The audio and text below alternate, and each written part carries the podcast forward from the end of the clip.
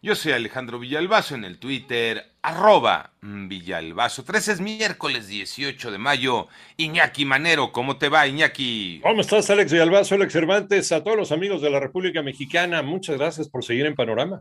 Vámonos con el panorama. ¿Cuál es el impacto económico? ¿Cuánto nos cuesta? El impacto económico en nuestro bolsillo, la violencia para los mexicanos. Manolo Hernández. La disminución de un 4% en la tasa de homicidios en México logró que en el 2021 el índice de paz en nuestro país mejorara un 0.2%. No obstante, de 2015 a la fecha, los homicidios crecieron 76%. La violencia sexual contra las mujeres es 24% más alta y la violencia familiar aumentó 14%. Carlos Juárez, director del Instituto para la Economía y la Paz, detalló que la violencia nos cuesta en promedio 38 mil pesos anuales a cada mexicano, sin contar gastos médicos, hospitalización y otros gastos que conlleva una agresión. A pesar de esto, las autoridades no invierten en seguridad pública y justicia, pero sí en el ejército. En los últimos siete años, el presupuesto a militares y fuerzas armadas creció 31%. Esto contrasta con lo que se invierte en el sector de seguridad pública, que cayó la inversión en un 37%. El sistema de justicia también, sus recursos disminuyeron un 7.5% en este mismo periodo. En 88.9 Noticias,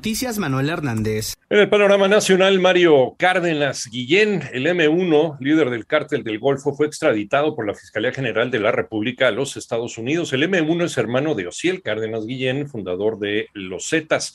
En tanto, la Secretaría de Seguridad Pública de Coahuila dio a conocer que fueron localizados en vida cinco migrantes en un vagón de ferrocarril estacionado en Piedras Negras. Y un juez federal aceptó la demanda colectiva interpuesta por la Organización Nacional de Responsabilidad del Estado contra de cinco constructoras del tren Maya a las que reclama por iniciar las obras del tramo 5 sin contar con todos los permisos ambientales que exige la ley. Y el fin de semana podría presentarse la primera tormenta tropical en el Caribe mexicano. Toño Aranda. Alejandra Méndez Girón, coordinadora general del Servicio Meteorológico Nacional, informó que para este año el pronóstico de la temporada de lluvias y ciclones tropicales considera la formación de entre 14 y 19 huracanes en el Océano Pacífico y entre 16 y 21 en el lado del Océano Atlántico. En el caso del Pacífico, se esperan de 14 a 19 ciclones tropicales, de 4 a 5 huracanes categoría 1 y 2 y de 2 a 4 huracanes 3, 4 y 5. El pronóstico para el Atlántico se esperan de 16 a 21 sistemas, de 4 a 6 huracanes categoría 1 y 2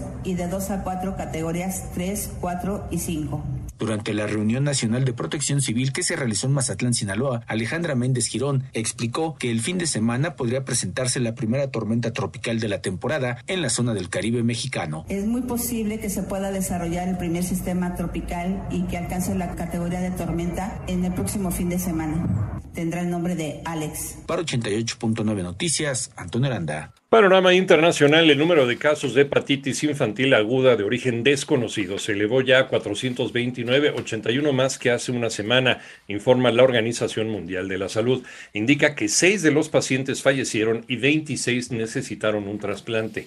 Hasta ahora se han registrado casos en 22 países.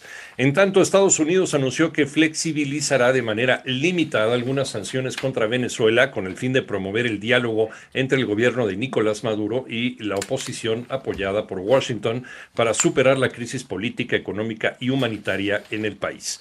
En tanto, la guerra en Ucrania entró en una fase prolongada, aseguró el ministro ucraniano de Defensa Oleksiy Reznikov quien recordó que Rusia busca controlar la totalidad de la región del Donbass y ocupar el sur del país. Y hoy en España, el arqueólogo mexicano, el doctor Eduardo Matos Moctezuma, fundador e investigador emérito del proyecto Templo Mayor, ha sido galardonado con el premio Princesa de Asturias de Ciencias Sociales 2022.